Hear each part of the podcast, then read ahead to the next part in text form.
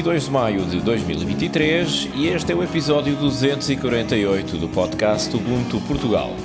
O podcast sobre Ubuntu, software livre e outras cenas.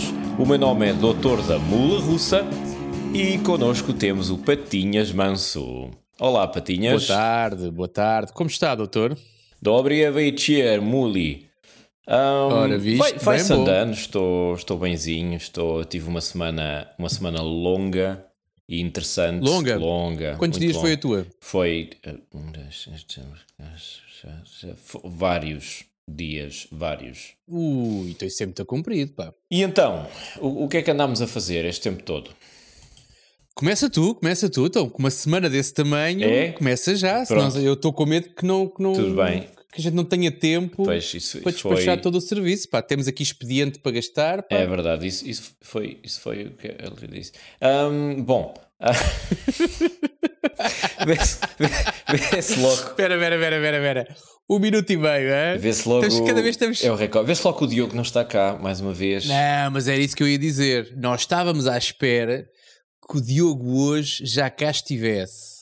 Mas eu não sei se tu já, se tu já interpretaste esta ausência deste que é o nosso mentor, a referência a quem Alemar, que acho que está a descobrir os prazeres da vida Hum, e que aquilo que era suposto ser uma pausa de, nas palavras dele, um ou dois episódios, hum, já vai em quatro. hum, e sem garantias para que ele esteja no quinto. hum. O mistério adensa-se.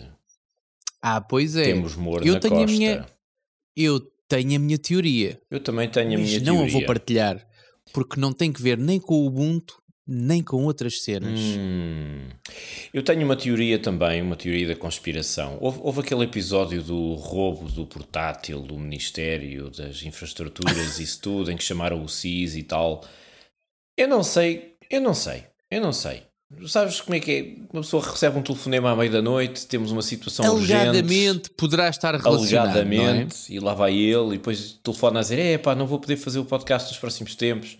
Provavelmente está neste Uhum. momento numa cave a A interrogar. encriptar um disco. A interrogar um, um disco. Onde é que tu estavas naquela data? Enfim. Ah, exato. Ai, bom, foi uma semana giríssima, foi plena de significado, fértil em acontecimentos. Então, ah, lembras da minha basófia no, no episódio passado? Oh, meu amigo. Em que eu Da tua enchei. basófia, lembro-me sempre. Enchei o peito, comecei a bater com as mãos à gorila e disse: ah, Era só o que faltava se eu não fosse fazer isso. Arc Linux, se eu vou instalar Arc Linux, vocês vão ver se eu não instalo. Bom, Recordas também qual foi a minha resposta a essa tua intenção? hum, acredito quando vir, uma coisa assim deste género. Vai ouvir Pronto. e vais ver quem tinha razão. Então, eu tentei. Houve uma tentativa. E hum, Quanto tempo durou essa tentativa? Quantas horas durou essa tentativa? eu devo ter gasto. Foi aos bocadinhos durante vários dias, não, não foi assim tudo de seguida, mas eu devo ter gasto umas 6 horas com aquilo. Por isso é que a tua Tudo semana foi contado. comprida, não é? Exato. Então, fui, fui à procura do Arc Linux, descarreguei a imagem, fui ao site do Arc Linux ver as- o guia de instalação, abri o meu sistema de máquina virtual. ah, como é que chama aquilo, pá? Eu nunca me lembro do nome.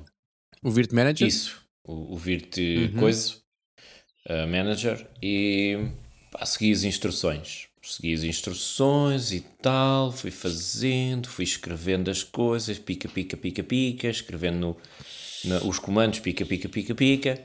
Aliás, eu partilhei até algumas capturas de ecrã no grupo do podcast. Olha, pessoal, estou a fazer isto, vamos ver no que é que vai dar. Epá, empanquei, empanquei. Houve ali uma etapa em que eu tinha de formatar o disco Sim. E eu, eu fiz um erro qualquer, porque eu voltei atrás duas ou três vezes. Eu estou sempre a cometer o mesmo erro ou ali qualquer coisa que, que me ultrapassa. Alguém depois há de me dizer o que é que eu estou a fazer mal. Mas... Não estás a ler a documentação, claramente não, deve não, ser esse eu, o problema. eu fui atrás, li a documentação três ou quatro vezes e pá, que eu sou burro, mas o, que, que é que eu estou aqui a fazer Então, se calhar mal? o problema é estares a ler a documentação. Se calhar é isso, é que a documentação é muito específica e eu não sei se por, porventura eu não estarei a, a, a falhar ali qualquer coisa que não está documentada, mas que eu precisava de fazer. Chega à parte de formatar as diretorias para fazer a instalação e aquilo em punk e diz-me no such file or directory do género, ah, não encontro aquilo que tu me estás a dizer para ir lá ao sítio. E eu, mas porquê? Eu segui tudo religiosamente. É, não sei. Bom, seja como for, a história até o momento é esta. Houve uma tentativa, a tentativa falhou, tentei outra vez, falhei outra vez, tentei outra vez, falhei outra vez, e neste momento estou a puxar os cabelos a pensar assim: vou emitir um comunicado de imprensa na mesma linha da SpaceX para dizer que alcancei um grande resultado e que o falhanço foi de propósito para aprender e que o, o, a minha instalação teve uma falha uh, inadvertida que nos permitiu avançar na prossecução dos nossos objetivos. Pronto, e assim, e assim sais airosamente da, da coisa.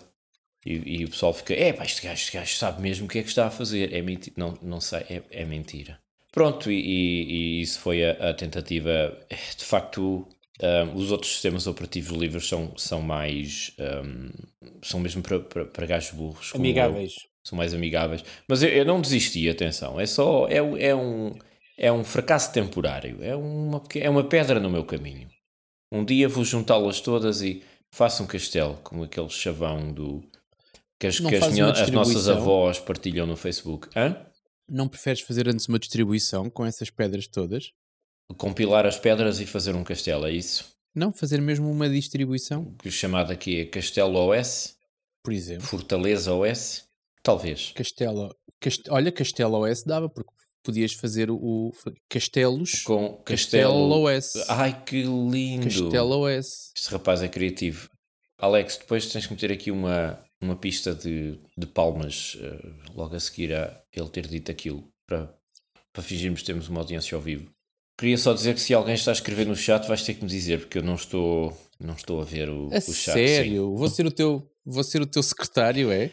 Ainda na linha dos sistemas operativos e das. Aqui nada vou-me trancar numa casa de banho, é isso? Essa não percebi, juro. Não falavas em computadores há bocadinho? Sim, mas era no Ministério. Esquece. Ainda na, na linha dos sistemas operativos e das experiências com sistemas operativos, como tu sabes, e já falámos disso na semana passada, eu tenho de mandar o meu BQ para a reforma e entretanto ando a fazer experiências com o Fairphone para ver se o Fairphone me serve de substituto. Compraste a bateria ou não? Não. Não, porque Porquê? tenho andado a ler algumas avaliações dessas baterias e tal, e a maior parte dos, dos clientes, das pessoas que compram essas baterias de marca branca substituição, daquilo que eu tenho lido, uh, são baterias de muito baixa qualidade que depois não duram nada, ou perdem a carga rapidamente ou não carregam, o que é normal porque provavelmente são baterias que hum, estão em armazém há não sei quanto tempo e obviamente os processos químicos daquilo já não estão muito saudáveis e, e descarregam rapidamente ou não funcionam todo. Uh, o, o, que é de esperar, não é? As baterias têm um tempo de vida útil muito limitado.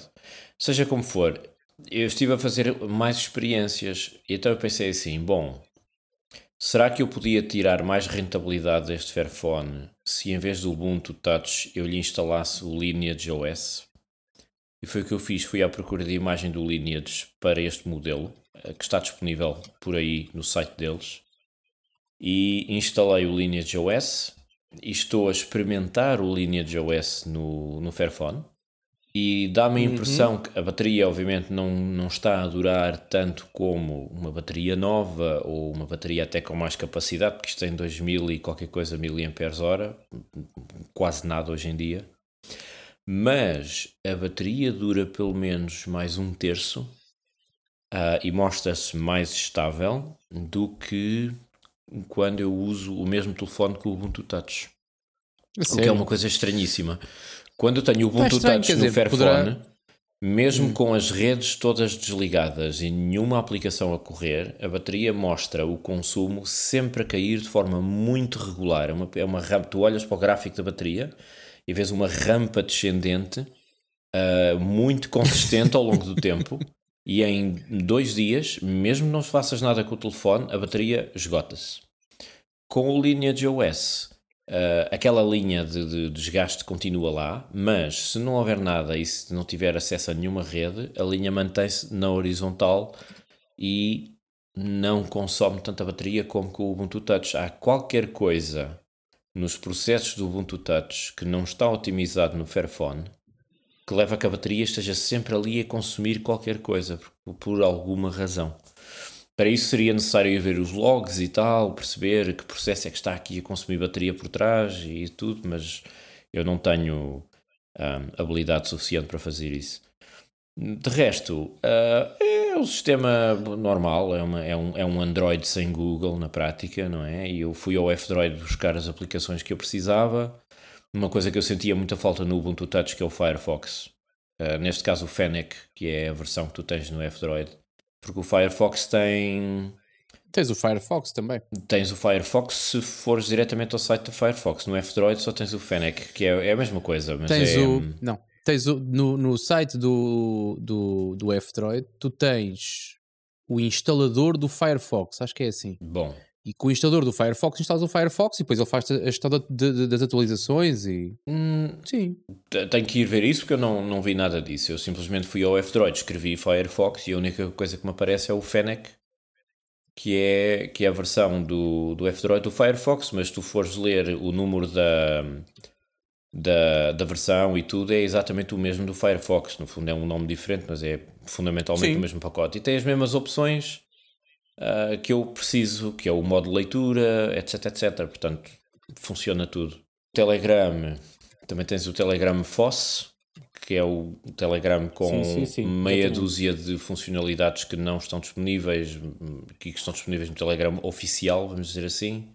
E, e, tens uma série de coisas que estou a experimentar. Estou a experimentar só para ver como é que corre. Mas até agora, pronto, é nada de, de especial. Mas isto é uma solução temporária que eu arranjei para ter um, um, telefone funcional que seja um bocadinho mais, mais eh, potente e mais rápido do que o BQ que eu tenho agora, mas é uma solução que não vai durar muito tempo, porque a bateria já está a dar as últimas, o telefone também já está, já tem uma certa idade, não tanta como o BQ, mas alguma, e portanto é o possível. Eh, a minha intenção é usar isto até encontrar um telefone que eu possa usar como substituição idealmente, e falando em termos de preços, eu estava a pensar num Xiaomi A2, que é de gama baixa, média, mas que permite usar o Ubuntu Touch, uh, o Android, aquelas coisas todas. Portanto, Quanta é, RAM? Vamos ver. Creio que 3, se não estou enganado. Assim, de cabeça okay. não me recordo. E a coisa para gastares quanto? Já tiveste Já vi coisas a 85 euros. Temos falado usados sempre. Não, novos, mas comprados lá fora em lojas especializadas e tal. Alguns recondicionados também. Mas okay. pronto. 100, 120 foi assim a coisa. É o preço normal. preço normal que eu vi por aí. Okay. Já não é nada mal. Tu não tinhas um Meizu MX4, uma coisa assim com o Ubuntu Touch? Tinhas e tens. Neste momento o Diago está a mostrar o Meizu MX4 para a câmara para se gabar diante de toda a gente. Sim, é mais ou menos. Não, foi mesmo para eu me levantar e para as pessoas poderem ver a minha barriga sensual. Mas tenho, tenho uma notícia para te dar, porque ele não está. Hum, não está a funcionar corretamente. Ou seja, uh, deverá ser qualquer coisa no touch, porque ele liga, mas depois tu queres desbloquear e ele fica constantemente com a barra lateral a subir e a descer, a subir e a descer, a subir e a descer. Pois. Portanto, ele está a assumir uns toques que não existem e não me permite dar os toques necessários para uma coisa tão simples como desbloquear o telefone. É, é o ecrã Portanto, que está com defeito. Uh, exatamente. Portanto, fez-me companhia. Foi o meu, foi o meu uh, equipamento diário durante bastante tempo, este Meizu. Gostei bastante. Um, mas nesta altura não é paz à sua alma porque ele liga, só que hum, não trabalha corretamente, Pronto. lamentavelmente. É assim, paz à sua alma. Sim. Mas eu tive, eu tive, falei com várias pessoas quando os Meizus, ou seja, quando Meizu era o telefone mais potente que tu conseguias comprar que corria o Ubuntu Touch, uh, várias pessoas que eu conheço compraram. Algumas ficaram no Ubuntu Touch, houve outras depois que instalaram uh, Android, uh, portanto houve assim alguns saltos, mas dessas pessoas, epá, os Meizu não inspiram muita confiança em termos de qualidade e de fiabilidade. Porque Tens. pá, houve malta que foi, houve malta que foi a que foi, ou se- ou seja, que era o carregador, Uhum. teve problemas com o carregador, houve malta, eu estou a ter problemas no ecrã agora. E houve, houve alguém que foi bateria também. Eu acho que ele também tem a bateria soldada, portanto é sempre mais difícil. Pronto, é, um, é um telefone chinês baratinho que tem uma qualidade de construção fraquita, não é? Olha, tens, tens a cadela a tocar, pá. Já não tenho. Ah, Estava a pedir para abrir a porta. Já lhe abri a porta, portanto agora daqui nada vou estar é com os pés frios. este, este podcast este podcast é um espetáculo. Isto é gatos, é É cães, muito orgânico, pá. É, é bicharada, é, é passarinhos, refogados, refogados, é tudo.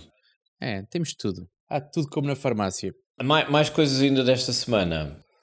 Continua, continua, doutor. Enco- Encomendei uma tomada inteligente para ver se consigo propagar o sinal do, Tu do espera. meu Home Assistant para o resto da casa, porque de vez em quando tenho aqui sensores a perder o contacto. E vou aproveitar e vou ligar essa tomada aqui no escritório para ver, eh, ir medindo o consumo diário da minha eh, aparelhagem toda, porque tenho aqui não sei quantos ecrãs e computadores e switches e o Compraste o quê? É pá, não me lembro. É, é uma marca qualquer, como é que aquilo se chama? Mas só uma? Só uma, sim.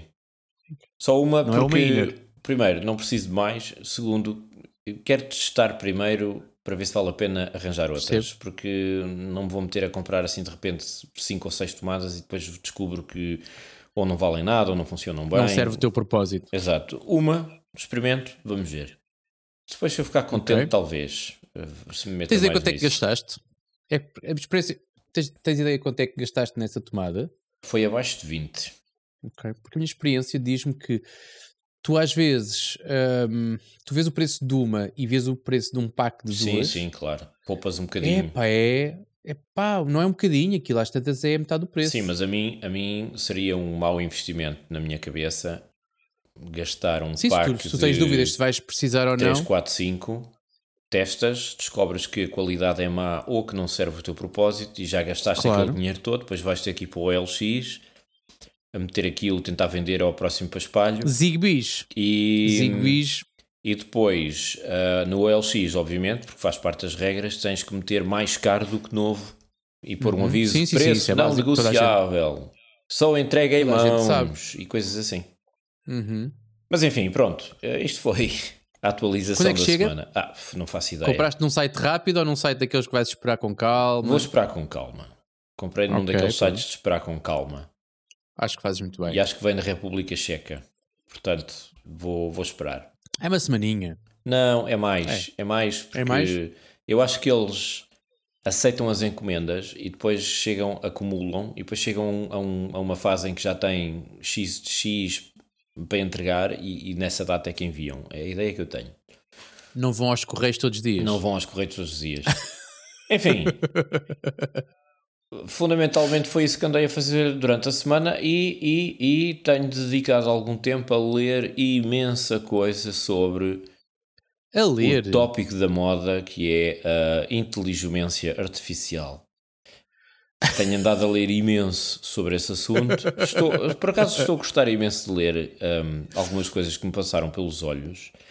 E de presente, Sim. de presente, trago ah, links, muitos links para pôr nas notas. Eu não sei se vamos ter tempo para falar disto tudo, como é óbvio.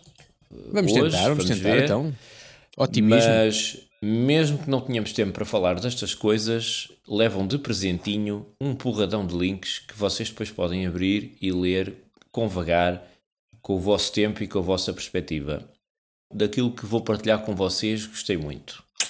Para além de coisas do, do Cory Doctorow, também temos aqui umas coisitas com uma entrevista da Timnit Gebru, aquela moça que cientista Oh, de inteligência artificial que basicamente foi corrida da Google porque publicou um ensaio sobre o tema que a Google não achou muita graça, porque estava um bocado a prejudicar, enfim, o objetivo deles, que é também assegurarem que têm o, o domínio do mercado nesse, nesse aspecto, e ela chega e diz assim, ah, oh, amigos, isto não é bem assim como vocês estão a contar, e ele diz, não, para, corta, corta, corta, não digas isso, vai-te lá embora. E pronto, e ela agora, e ela fundou uma, uma fundação cujo objetivo é uh, discutir, debater e criar mecanismos de prevenção dos abusos que se possam fazer com inteligência artificial. Okay. De modo que vale bem a pena dar-lhe uma vista de olhos. E depois também vou partilhar um link de uma entrevista com um tipo absolutamente brilhante que é o Rodney Brooks, que é, uhum. não é apenas um cientista, é um, um empreendedor também que tem, tem, criou uma série de empresas ligadas à robótica, inteligência artificial, etc. E ele tem uma visão muito sóbria, muito clara sobre as virtudes e os defeitos da inteligência, inteligência artificial, mas também da, do folclore à volta disso. E ele, ele é muito. Uh, tem uma visão muito desassombrada desse assunto. Ele diz logo: pá, deixem-se disso. Aquilo que interessa na inteligência artificial não é nada do que tem andado a ser debatido e não confundam performance com competência, porque é isso que acontece na discussão que se tem tido sobre esse assunto. E depois ainda um artigo Sim. muito, muito bom do Stephen Wolfram, o tal, o Wolfram, uh, sobre Exatamente. como funciona, como funcionam os algoritmos, como funcionam os mecanismos do que se chama hoje de inteligência artificial. E, e o artigo dele é muito bom porque permite perceber a lógica por trás disso, perceber os mecanismos que são usados, a lógica dos algoritmos que têm sido usados, e mesmo uma pessoa que não tenha grandes conhecimentos de matemática ou de física, ou até mesmo de semiótica, linguística, isso tudo, consegue perceber de forma muito clara, ah, ok, e portanto é disso que estamos a falar. Esse também vai para os links, vale bem a pena dar-lhe uma, uma vista de olhos. E se houver tempo, ainda vamos falar um bocadinho desses, dessas coisas em detalhe. Sim, sim, sim, eu também tenho, deixa-me, deixa-me só, a gente depois vai, vai desenvolver um bocadinho mais. Senhor Patinhas, a sua semana. Eu ainda quero falar da tua só para ser teimoso. Normalmente sou teimoso com o Diogo, agora sou teimoso contigo, não está cá mais ninguém. Mas sobre, e, é, e, e de facto é um tema que, que, que, me tem suscitado alguma curiosidade, não a suficiente para parar a minha vida ainda e para ir à procura de informação, honestamente. Agora deixaste-me um bocadinho mais curioso e como funcionaste aqui como um bocado curador de links, eu vou confiar na tua curadoria e vou uh, provavelmente fazer como todos os, os, nossos ouvintes e vou ouvir, e vou ouvir, desculpa, e vou ler os artigos que tu, que tu uh, acabaste de sugerir. Se fores uma pessoa muito ocupada, também podes ouvir. Basta que instales uma extensão no Firefox que permita fazer a leitura ou, ou instales uma aplicação no Ubuntu o Pocket faz isso. Que te faça a leitura em voz alta vou, dos artigos escritos e estás a fazer um refogado para, por exemplo, sei lá, arroz de pota e estás a ouvir e no não telefone não tens nada disso. É o que eu te estou a dizer. Se tu tivesse ouvido, é comunicação, meu caro. Eu, eu estava-te a dizer isso mesmo desde o primeiro segundo. O Pocket faz-te isso. Ai, faz, por acaso nunca experimentei isso. Faz, exatamente. Portanto, normalmente o que eu faço com os artigos, quando são artigos mesmo que eu quero ler, uh, adiciono-os ao Pocket e depois tenho duas opções. Ou leio, ou estou, por exemplo, eu tenho, tenho, às vezes estou em sítios onde não tenho rede sequer, e o meu, eu normalmente leio aquilo no, até no, no, no, leitor eletrónico. E se tiver um sítio sem Wi-Fi, ele está offline, o que é ótimo, porque ficas com, com grande atenção, com o telefone é sempre, há sempre uma notificação que chega ou qualquer coisa. Uhum. Um, portanto, eu tenho a opção de ler, ou então, se tiver, uh, acho que ele precisa de internet para, para, para cantar os artigos, acho que precisa de internet. Sim, porque um, provavelmente a computação da, da voz de síntese é feita, sim, não é feita localmente. E, e, as que são feitas é localmente mais... ainda são muito fatelas. Mas pronto, mas sobre essa temática, uh, esta semana, e disse, pronto, ok, começo já com esta semana, mas é a comentar, é na continuidade do que estavas a falar. Esta semana cruzei-me com, um, com uma situação caricata, que estava a falar com alguém, estava a passar conhecimento a alguém sobre um determinado assunto, e a pessoa uh, estava a partilhar o seu ecrã. Pronto, nós estamos a falar, não é? imagina, estou a explicar qualquer coisa, Miguel, e digo, olha, partilhei o teu ecrã, que eu vou-te explicar como é que isso se faz e a pessoa partilhou o ecrã e da mesma forma como, e foi um hábito que começou a ser recorrente, que é, tu estás a meio de um jantar e não te lembras quem é que ganhou o Festival da Canção em 1984, percebes? E o mais normal é puxares de um telefone, hum. os telefones agora quase todos já dão para fazer isso. Eu sei que tu sabes de cabeça. Não foram os da Vinci? Ou estou enganado? Pronto, eu não sei teria que pegar no telefone, o meu agora está em modo avião, porque eu estou a gravar um podcast, mas eu sei que estás à procura agora e não... não... Ou seja, aquilo que é o hábito que, que, se foi tornando cada vez mais, mais habitual, que é o hábito de tu pegares no telefone para esclarecer alguma dúvida que tenhas, não é? Pegas no motor de busca e fazes isso. O que eu assisti foi a pessoa com quem eu estava a falar era de uma geração abaixo da minha, uma, talvez duas, não sei bem o que é, o que é, como é que se medem as gerações, mas da mesma forma como se calhar tu e eu usa, uh, usamos um motor de busca para encontrar informação, aquela pessoa tem uma, uma, um separador do seu navegador de internet sempre aberto no, no, no site da OpenAI e as perguntas que ele faz, ele faz ao, ao chat GPT. Da mesma forma como tu perguntas a um motor de busca, ele pergunta a um chat GPT. É bem, aquilo dá-lhe uma resposta, pronto. Em vez de lhe dar links para ele depois ir à procura, dá-lhe respostas. Algumas mais ao lado, algumas mais acertadas. Ele, quando, quando, quando ele acerta na pergunta, o chat GPT acerta na resposta. Pronto, é, é, acho que é uma relação gira. Um, mas isto para dizer que, provavelmente, e eu não percebo porque é que não houve esse pânico, se calhar porque foi uma, foi uma mudança gradual e porque não havia uma informação, ou seja, o, o, marketing não era tão, tão famoso como está a ser agora, mas a forma como eu vejo tudo isto nesta altura, e posso estar completamente enganado, é a transição que tu passaste de ter que ir à biblioteca ou à enciclopédia para o motor de busca. E agora, em vez de ir ao motor de busca, vais a um. Como é que tu lhe chamaste? Um inteligimento, não é? Inteligência artificial. Inteligente, é um inteligimento artificial. No fundo, é uma, é uma é espécie o... de mula que sim, carrega sim, sim. as albardas às costas, ao lombo, e tu uhum. usas, eh, mas é... Mas de uma forma artificial. Exatamente, ou seja, para as pessoas perceberem porque é que eu hoje tenho o nome de doutor da mula russa, é precisamente por causa disso. Porque os mecanismos de inteligência artificial, os algoritmos, são ferramentas que eu não creio uh, que a longo prazo venham a substituir pessoas. Em algumas profissões podem vir a substituir alguma algumas ocupações, algumas tarefas que essas profissões desempenham, mas substituí-las inteiramente hum, já tenho algumas dúvidas, sobretudo depois de ter lido os artigos que eu mencionei. Mas no fundo pensa que tu és um moleiro que vai levar o grão ao moinho para moer, certo? Tu vais ter com os camponeses, pá, deem-me lá o vosso cereal, estão aqui as sacas todas e levas aquilo às costas até lá acima ao moinho. Uh, os mecanismos de inteligência artificial são um bocado como a mula que tu carregas com os, com os sacos de, de grão e levas para o moinho. E o moinho também é Sim. é outra forma de inteligência artificial. No fundo, são, são ferramentas. São ferramentas Sim. que te ajudam no teu trabalho. Agora, tu não podes pedir a uma mula que te faça pão, ok? Ela ajuda-te a carregar a tralha. Tens ter outra diferente. E depois, a grande questão de que se fala pouco, para já, em relação às questões da inteligência artificial é que as pessoas começam, sobretudo os jornalistas, porque o jornalista é aquela, é aquela raça, enfim. O pessoal pensa num cenário apocalíptico em que a inteligência artificial, que é a mula ou o moinho, se levantam com umas pernas mecânicas e umas metralhadoras e começam a matar toda a gente e no fundo imaginam o exterminador implacável com umas velas de pano a massacrar uma aldeia. O problema principal da inteligência artificial é este quem é o dono do moinho Sim. e quem é que vai beneficiar com a posse desse moinho. E depois há outra, outra questão que é os algoritmos de inteligência artificial de, para a produção de texto, imagem, etc. Uh, eh, produzem aquilo que nós lhe metemos lá para dentro. Ou seja, se tu, Exatamente. juntamente com o grão, metes cocó, em vez de teres farinha, sai farinha com cocó. E depois toda a gente vai comer o pão com o cocó. Ok?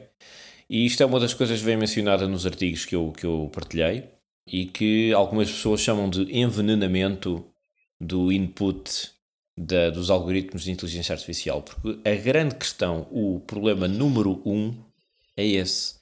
É o que é que tu vais meter dentro do moinho e o que é que sai processado do outro lado. Porque as pessoas pensam, ah pá, esta farinha é porreira, eu pedi para o, para o gajo me produzir farinha, ele deu-me aqui esta farinha impecável, pá, maravilhoso, agora vou fazer bolos e e o camantro. Mas é importante que nós, o público, tenhamos acesso à lista dos elementos que vão para dentro do moinho uh, e que acompanhamos todo o processo, saibamos como é que o moinho é construído, como é que a mó é operada e, idealmente, nós, uh, o, o povo, entre aspas, devíamos ser os donos do moinho, devíamos ter propriedade coletiva desse moinho para controlarmos o processo desde o ponto A ao ponto uh, desde o momento em que o grão é metido lá para dentro até a farinha sair. E o problema uh, com o, o tópico da inteligência artificial é que tu tens duas ou três ou quatro empresas que têm o monopólio das, das tecnologias de ponta, que operam muitas vezes com base em código fechado, uh, proprietário, uh, processos, algoritmos uhum. proprietários fechados, e tu não sabes como é que a farinha é feita. Podemos fazer, fazer uma analogia com salsichas, se quiserem, vá. Entrou o porco de um lado, sai a salsicha do outro, ninguém viu como é que a salsicha foi feita. E esse é o problema número um. E depois o outro problema é a posse desses meios. Porque quem tem o monopólio dos mecanismos de inteligência artificial tem o privilégio e o poder enorme de poder adicionar o cocó que quiser. De poder adicionar aquilo que quiser. Agora imagina isto nas mãos erradas, percebes? Uh, em Sim, que... sempre, é sempre a mesma questão. Aliás, eu se calhar ainda vou meter nas notas um vídeo de uma comunicação do TEDx, se não me engano, da Timnit Gebru, que é um dos artigos que, que eu estou a citar, em que ela explica de maneira muito simples, é um vídeo muito curto, ela explica de maneira muito, muito simples, muito acessível, quais são os principais problemas dos vieses que são introduzidos na geração desse, desse produto pelos algoritmos de inteligência artificial. E como os vieses que já existem na sociedade em determinados assuntos ou em relação a determinadas pessoas e classes sociais são depois amplificados pelo resultado final desses algoritmos, o que é um risco enorme. Uh, sobretudo se tu pensas, por exemplo, um, que a maior parte dos conteúdos jornalísticos vão começar a ser produzidos com base nessas máquinas, se nós em Portugal já temos um problema muito grande com o condicionamento do meio jornalístico por causa da precarização dos jornalistas e da, da, das condições em que eles trabalham e os, da quase chantagem que eles estão sujeitos, ou escreves aquilo que o editor decide, ou vais para o olho da rua. Uh, a partir do momento em que tens uma máquina que escreve as reportagens por ti e que adota uma certa perspectiva que pode ser politicamente enviesada, e que em Portugal, vamos ser honestos, já o é, na grande maioria dos meios de comunicação, pá, imagina o poder fabuloso que isso dá a quem é o dono da máquina, não é? E isso é que é sim, o problema sim, sim. número um. E isso é que me inquieta mais acima de tudo. E todas as histórias folclóricas sobre, meu Deus, os robôs uh, vão matar a Sarah Connor, pá, isso não, nem sequer entra na, na computação. Eles não conseguiram matar a Sarah Connor. Não mas não, mas não, não, não, não faltaram tentativas, quer dizer, a quantidade ah. de sequelas que aquilo deu, quer dizer, já, já vai em quê? Oito filmes? Nove? Já chega, caramba. Nada como a velocidade furiosa. Esse, no então... outro dia vi que vai para a décima. Oh meu Deus! Vai para, para, a décima, para o décimo episódio. Mas pronto, não é sobre isso. Olha, ainda bem que falas sobre o que acabaste de falar, porque eu também tenho que falar sobre o Home Assistant. E ainda bem que me perguntas também sobre a minha semana. E também perguntaste-me sobre, para deitar, pediste-me para deitar um olho ao chat do, do, do, dos nossos patronos. E temos aqui um comentário do, do, do Rodolfo que diz, e com razão, eu deixei de me preocupar com isso desde que passei a usar, ou seja, em relação aos, aos equipamentos Zigbee e às tuas dúvidas, portanto, e há aqui duas dúvidas diferentes, que é a dúvida de se funciona ou não, e a delícia do Zigbee é que normalmente funciona, mas eu já apanhei equipamentos que não funcionaram, não funcionaram com o meu setup, quer dizer, eles estavam perfeitamente funcionais, não eram, não tinham compatibilidade. Sim, desculpa interromper. Mas... Eu, eu, no Home Assistant eu tenho lido uma data de documentação, passo muito tempo a ler documentação, à espera de ver precisamente essa lista. Tu de... lês muito, Miguel. Leio uh, muito. Uh, doutor. Tu lês muito. Pa passo, passo muito tempo à procura de, de uma lista exaustiva de equipamentos e, e, já, já apanhei aqui e ali alguma documentação sobre isso. Este funciona bem, este não funciona tão bem, mas a sensação que eu tenho é que o mercado continua a deitar cá para fora uma, uma série de variantes de, de vários aparelhos de várias marcas e a comunidade do Home Assistant quase não tem tempo de atualizar a documentação, porque é muita também, coisa.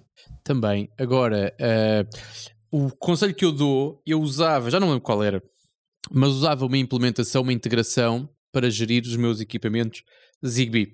E desde que mudei para uma coisa que numa primeira fase eu lembro-me de, de, sofrer um bocadinho porque era menos amigável de utilização, uh, mas que em termos de compatibilidade ganhou, ganhou substancialmente. Ou seja, eu tinha equipamentos que não eram reconhecidos pela minha, pela minha anterior integração, já não me lembro sequer o que era Uh, e quando eu mudei para aquilo que uso agora, que eu uso uma coisa que se chama ZH, Zigbee uh, something. E pá, que basicamente é, tu carregas no botão de emparelhar, adicionas um dispositivo e já lá está. Por exemplo, eu esta semana adicionei o, o, o meu dispositivo número 55. Lembrei-me de ti, como é óbvio, Miguel. Sim, se calhar usamos o mesmo aparelho. Um. O meu é aquele Zigbee Hub uh, com não, a letra não, eu tenho E. Um Conbi.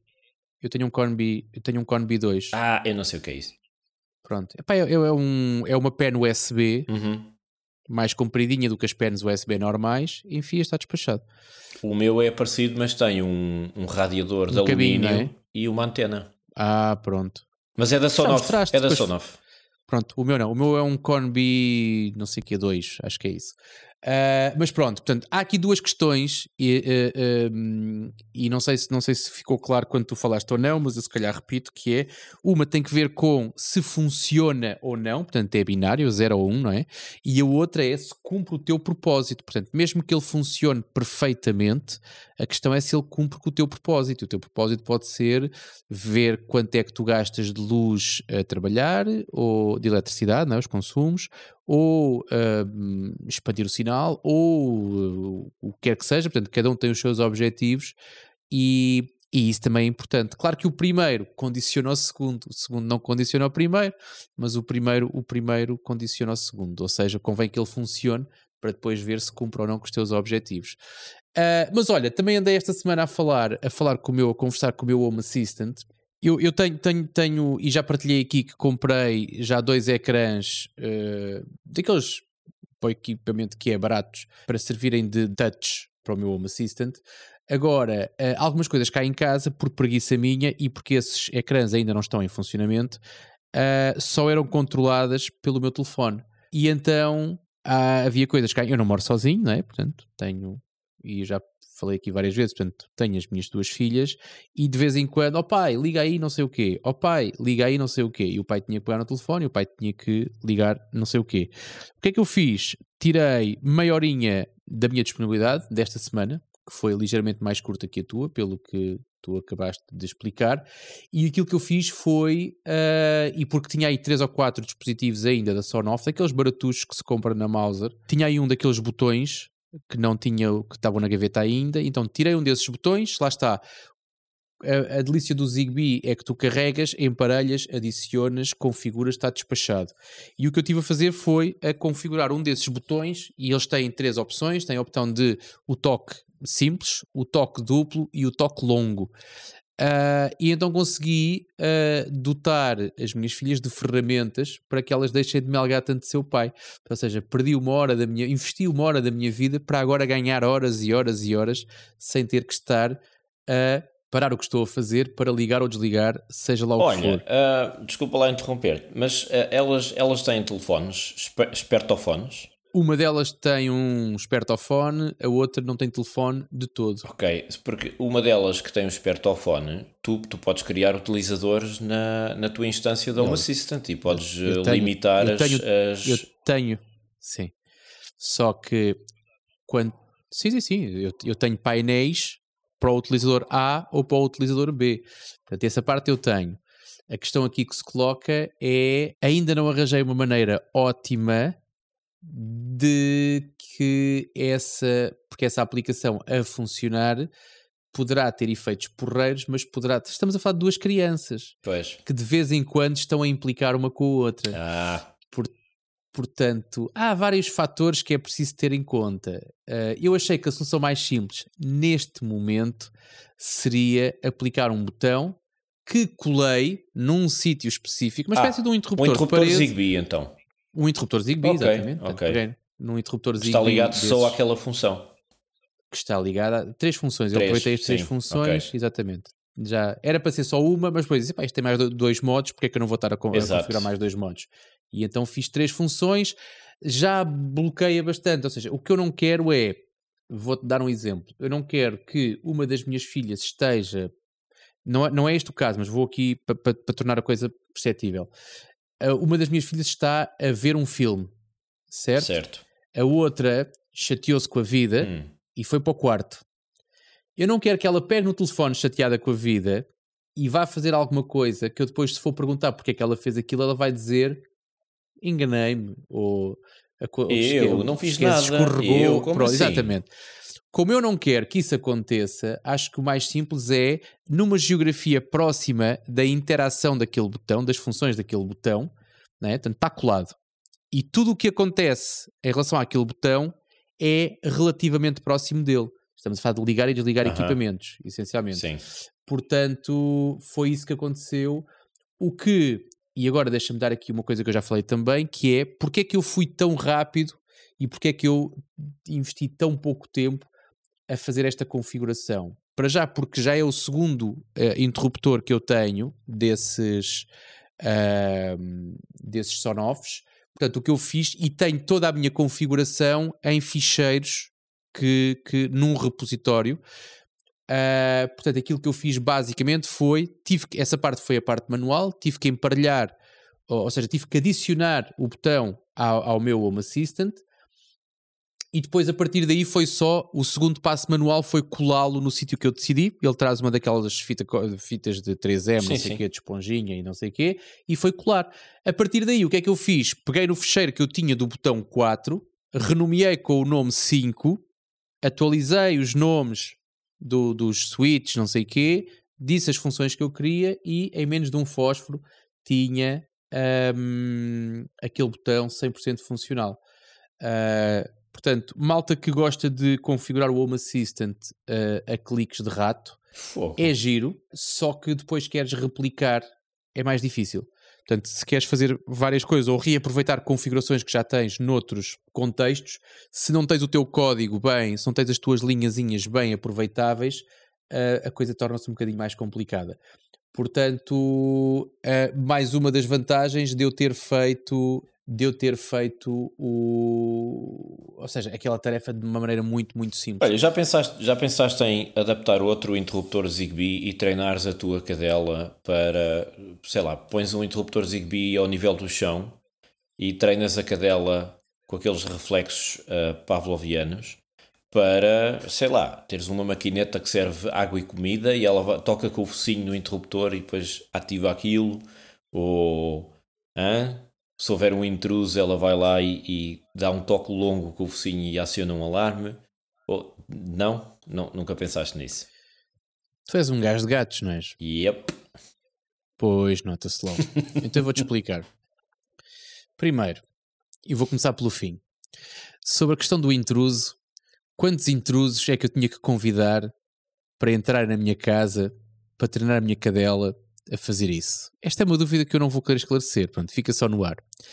Agora, sobre água, uh, não é preciso botão nenhum, porque chama-me velho, mas o que eu tenho é um daqueles bebedores, como se usa muitas vezes no gado, que tem uma, boia de autocolismo, de autocolismo, e então aquilo que eu tenho é, pá, aquilo ela bebe a água que tem para beber, ela, quando, ela quando baixa de um certo...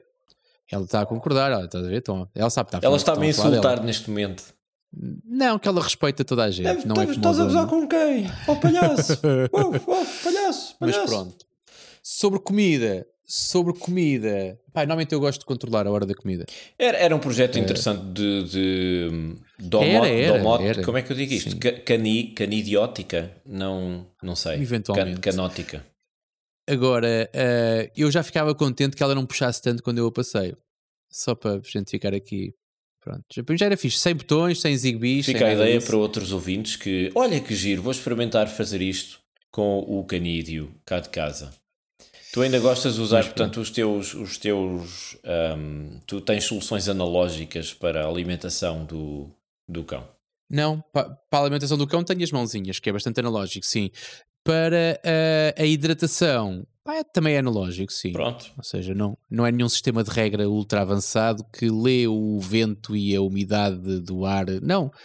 Exatamente. É só, é só a mesma coisa normalíssima que enche e despeja conforme o ritmo de, de do cão que o utiliza.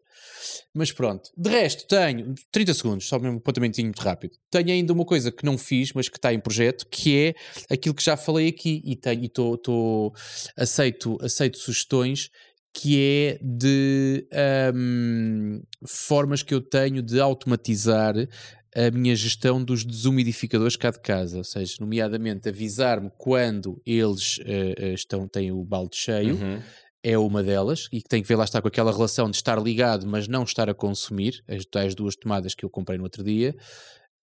Um, mas também uma solução que é uma solução que eu também ainda não encontrei a, a, a, a receita certa de eu poder ligar desumidificadores quando estou com produção de energia no máximo.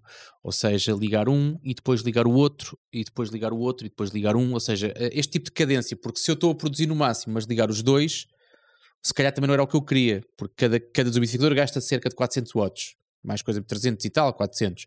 Portanto, se eu de repente ponho 400 watts, 800 watts na minha, na, no meu consumo, os 1600 que eu faço, que eu produzo, se calhar, entretanto, portanto, eu queria uma coisa suavezinha, uma coisa sim. que pudesse, ou que fosse, por exemplo, segundas, quartas e sextas o desumidificador certo. A, terças, quintas e sábados o B, e ao domingo vão os dois à missa, ou o contrário. Agora, por outro lado, também não quero, e é outra coisa que eu também gostava de perceber, que é se eu consigo controlar não só o desumidificador, mas também algumas colunas que eu tenho espalhadas pela casa, uh, de saber onde é que eu estou e uh, acionar ou desativar conforme o sítio onde estou. Seja, se eu estiver. Pá, não sei se com o sensor de movimento consegues lá chegar. Hum. Mas no fundo, o que eu queria era. No fundo, tu tens que tratar as colunas como se fosse uma lâmpada uh, e talvez o sensor de movimento sirva para isso, sim. Se for para ligar Pronto. e desligar consoante com entras numa divisão. Eventualmente. Agora, com as colunas tenho um problema, é que elas não estão sempre ligadas, elas têm uma pois. tomada e elas só ligam quando eu quero ouvir música. Agora, quando eu tenho, se eu faço um sensor de movimento, eu tenho que primeiro ligar o power, ligar a energia da coluna, uhum. que é para ela ficar ligada. Depois ela tem que ficar ligada à rede e depois tenho que mudar o som para que passe a passar também naquela coluna. Pá, não sei ainda. Eu desconfio não sei ainda é que tu isto. vais ter ainda que passar algum tempo a escrever uns, uns scriptzinhos em Python ou uma coisa do género para... Eventualmente. Eu sei que agora eu... eu Se eu... condição A for eh, tal, então eh, fazer condição B, patati patatá, e portanto coluna tem que estar ligada. Se não estiver nada a tocar, está quieta. Se estiver uma coisa a tocar no player de, de áudio, coisa, então uh, se o sensor de movimento ativa X, então liga a coluna tal. Enfim, é um desafio. É uma questão de tempos de espera, é uma questão de tempos de espera e de opções, acima de tudo é isso. Mas olha, deixa-me só, tu não estás a acompanhar o chat, mas temos o, o Rodolfo hoje está on fire, hein? isto on fire, em fogo. Em fogo. Em fogo. Arder. Exatamente. Ah, eu queria só uma nota muito importante, uma nota muito então importante, então, uh, antes que eu me esqueça. Então, o vencedor do Festival da Canção de 1984 foi a canção Silêncio e Tanta Gente, uh, por Maria Guino, a autora da letra e da música da canção, que foi orquestrada por Pedro Vaz Osório. Eu agora fiquei na dúvida, foi, os Da Vinci foram quando? Foi muito mais tarde. Já, 88, talvez, não sei. Não interessa, adiante. Vais ver agora a adiante. seguir, é? O, que diz o Rodolfo? Rodolfo diz então, alguém que percebe do assunto, diz que eu tenho duas opções. Uma são os widgets, que não implica abrir a aplicação. Abrir a aplicação não implica, mas ter um widget no telefone, eu acho que pior ainda aquela condição da, da relação interpessoal poderá ser complicado. E aquilo que, que eu acho que funciona bem, lá está, é uma questão de geografia, ou seja, estar longe e poder fazer coisas ali, tu tens sempre aquela desculpa do não fui eu, eu nem estava lá. Uh, agora, ele faz uma segunda sugestão que me parece bastante mais interessante, que é a solução de eu nunca explorei isso, já tive. Andei a ver, mas muito pela rama, que é a possibilidade que tu tens de espalhar tags que são, acho que são os autocolantes. Eu vou, agora vou dizer aqui umas baboseiras para ver se o Rodolfo nos corrige outra vez ou não. Mas acho que são os autocolantes que tu vais pondo a uh, uh, um sítio onde queres e basicamente encostas o telefone. E quando encostas o telefone, coisas acontecem. Portanto, é uma espécie de interruptores, mas sem pilhas. Ou seja, basicamente aquilo são, aquilo são uma espécie de RFIDs como é os sensores da roupa, quando tu sim, certamente sim. sabes. É uma espécie quando de. tentas sair de, uma, de um pronto a vestir sem pagar e aquilo apita. Sim. Um, e então essa poderá ser uma solução, sendo que eu acho que o telefone, exatamente, uma moeda de 5 cêntimos, diz o Rodolfo, portanto, é uma coisa deste também. Uh, sendo que, havendo, um, havendo ainda a possibilidade de uh, o telefone da minha filha não ter NFC, NFC tenha, teria que confirmar. Eu também acho que, e agora deixa-me logo, estou aqui a aproveitar o Rodolfo, isto é um bocadinho menos dinâmico, mas a mim dá-me jeito, eu também, também, isto não é só para os outros, também tem que ser para a gente um bocadinho, que é dá, há forma de ativar essas, essas tags com uma espécie de uns porta-chaves. Ou sou eu que já estou aqui um, a divagar. A, confundir uma série de coisas. Mas pronto, não vamos ficar à espera da resposta porque o Rodolfo deve estar a escrever neste momento. Vamos avançar com, e estamos, temos, temos muito pouco tempo disponível. 5, 6 minutos, exatamente. Temos a agenda, que tem aqui algumas temos novidades. Temos uma agenda, não nos podemos esquecer da agenda, exatamente. Agenda. Vamos à agenda. Para a semana nada, caramba, quinta-feira. Quinta-feira, quinta temos encontro. Exatamente, temos encontro do Ubuntu em Sintra, Saloon, conto estar presente. Uh, já não vou há dois ou três meses, portanto começo logo a sentir na pele e começo logo a sentir umas comichões. Portanto, conto estar presente no, no na próxima quinta-feira. Uh, não sei se virás também, Miguel. Em Sintra, Doutor? muito dificilmente. Ok, vamos, vamos aguardar então. Tu gostas sempre de deixar aquela expectativa, não é? É verdade. Se vens, se não vens. A gente, de qualquer das maneiras, vai-te estender o tapete vermelho. Portanto, okay. caso apareças. Também quero uma banda e criancinhas com ramos de flores uh, para, para me oferecerem as flores. E uma, e uma faixa. Uma faixa a dizer Miss Sintra 2023, uma coisa assim, mas aí, mas aí terás que garantir que vais. Sim. Na dúvida, não vou convocar criancinhas àquela hora. Na dúvida. E um bar de karaoke. Sim, tá o bar de karaoke já lá está, por isso é que a gente vai ali. Mas pronto. E temos, lá está, falámos semana passada, voltamos a falar esta semana, mas também muito rapidamente, que é a Ubucon América Latina, que vai acontecer na Colômbia, uh, 28 e 29 de setembro. E entretanto, soube hoje, não deixei aqui nas notas, mas vou tentar saber. Fala lá da próxima que eu vou procurar aqui uma informação que eu quero então, também. no dia 30 de maio deste ano, às 18 horas, no Instituto CRIAP, no Campo Grande, vai acontecer o OWASP Lisboa Chapter Meetup.